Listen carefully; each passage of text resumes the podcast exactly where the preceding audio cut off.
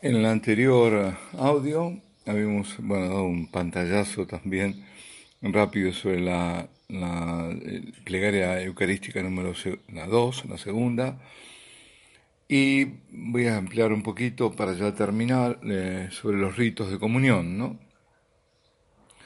La comunidad reunida por Dios ha recibido ya su palabra, ha sido introducida a la salvación, obrada en el altar por Jesucristo, en obediencia al Padre y por virtud del Espíritu Santo, y todos nos hemos ofrecido junto al Hijo. El pan y el vino fueron convertidos en el cuerpo y la sangre del Señor, y nosotros hemos sido transformados en un solo cuerpo y en un solo espíritu, siempre por obra del Espíritu Santo. Y ahora ha llegado el momento de entrar en comunión, en comunión con Dios, por medio de la recepción del cuerpo, del cuerpo solo o del cuerpo y la sangre de Jesucristo, es decir, por medio de la Eucaristía, y a través de él en comunión entre nosotros. Anteceden a ese momento el Padre Nuestro y el saludo de la paz. Los ritos de comunión comienzan justamente con el Padre Nuestro. La oración que el Señor nos enseñó está inserta entre la plegaria eucarística y la liturgia de la comunión. Recapitulando, por una parte, todos los pedidos e intercesiones que se habían hecho, y también por la otra, llamando a la puerta del banquete del reino, de que la comunión sacramental es un anticipo. En el Padre Nuestro reconocemos que lo primero es cumplir con la voluntad del Padre. En tanto se clama la venida del reino. Y luego, ¿cuáles son nuestras necesidades? Por esta oración reconocemos además que Dios es nuestro Padre y nosotros somos todos hermanos entre nosotros.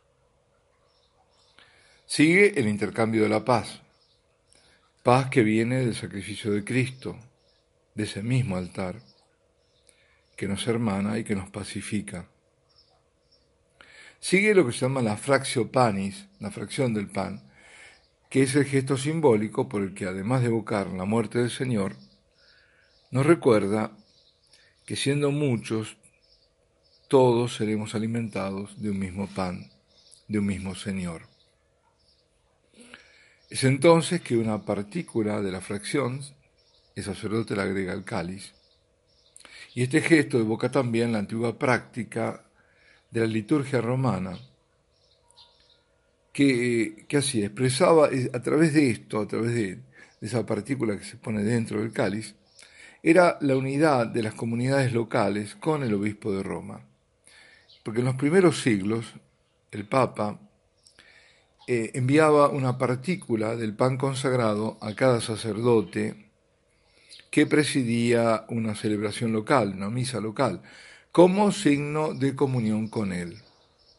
Esta partícula se llamaba fermentum y se agregaba al cáliz antes de la distribución de la comunión para expresar que la Eucaristía es, el sacramento de unidad de la Iglesia. Por eso mismo, la comunión sacramental exige comunión eclesial.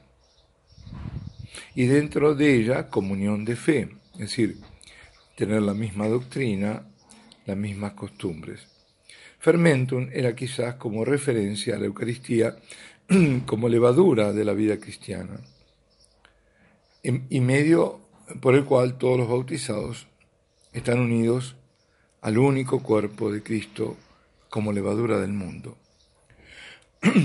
San Justino advertía que a nadie le es lícito participar de la Eucaristía sino a quien cree que nuestras enseñanzas son verdaderas.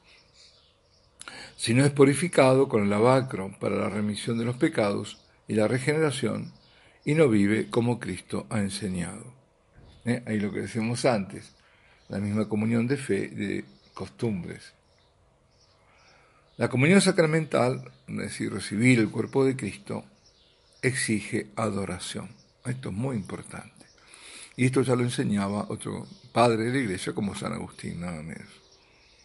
Y esto es un poco a propósito de aquellos que dicen, yo digo tontamente, que la Eucaristía ha sido solo dada para ser consumida, para ser comida ¿eh? o bebida. Tomad y comed, tomad y bebed. Así dicen, así arguyen.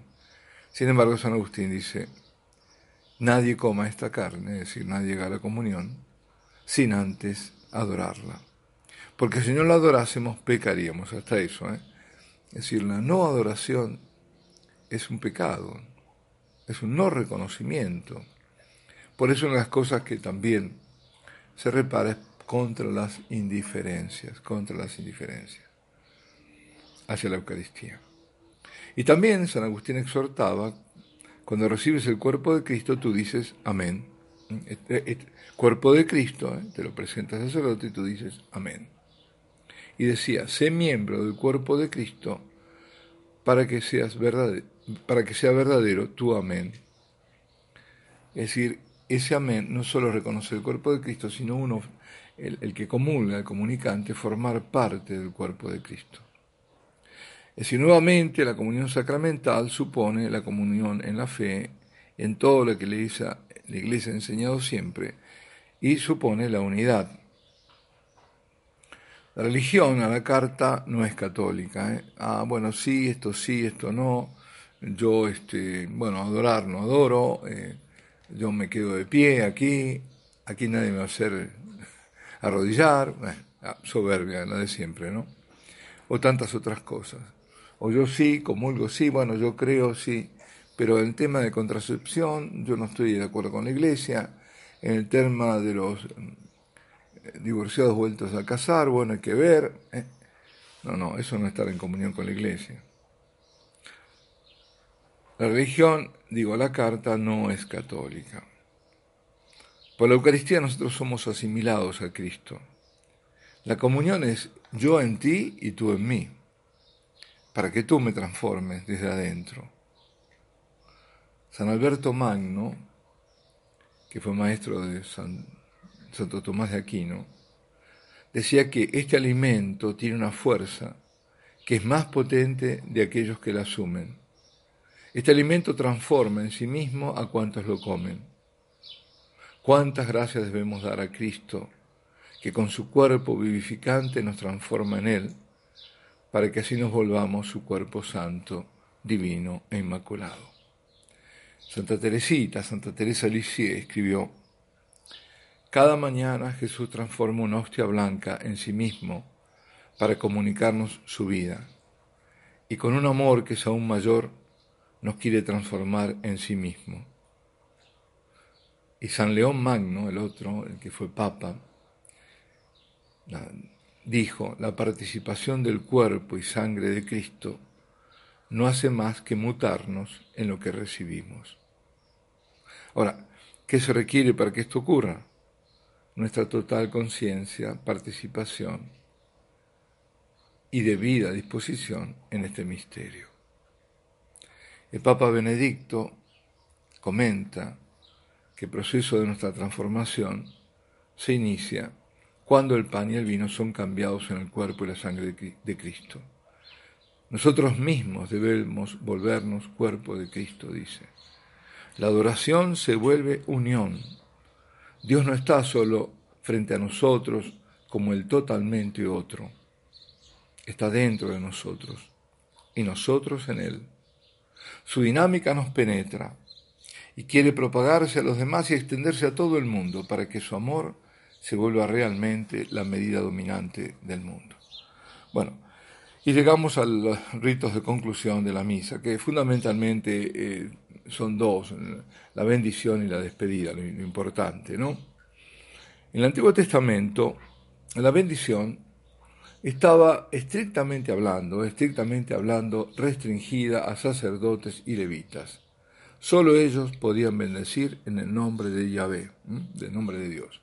Esto está en Deuteronomio 21.5 y también en Deuteronomio 10.8. En la época de Jesús, los sacerdotes en el templo de Jerusalén, al cumplir el culto matutino, bendecían, bendicían con la bendición de Aarón.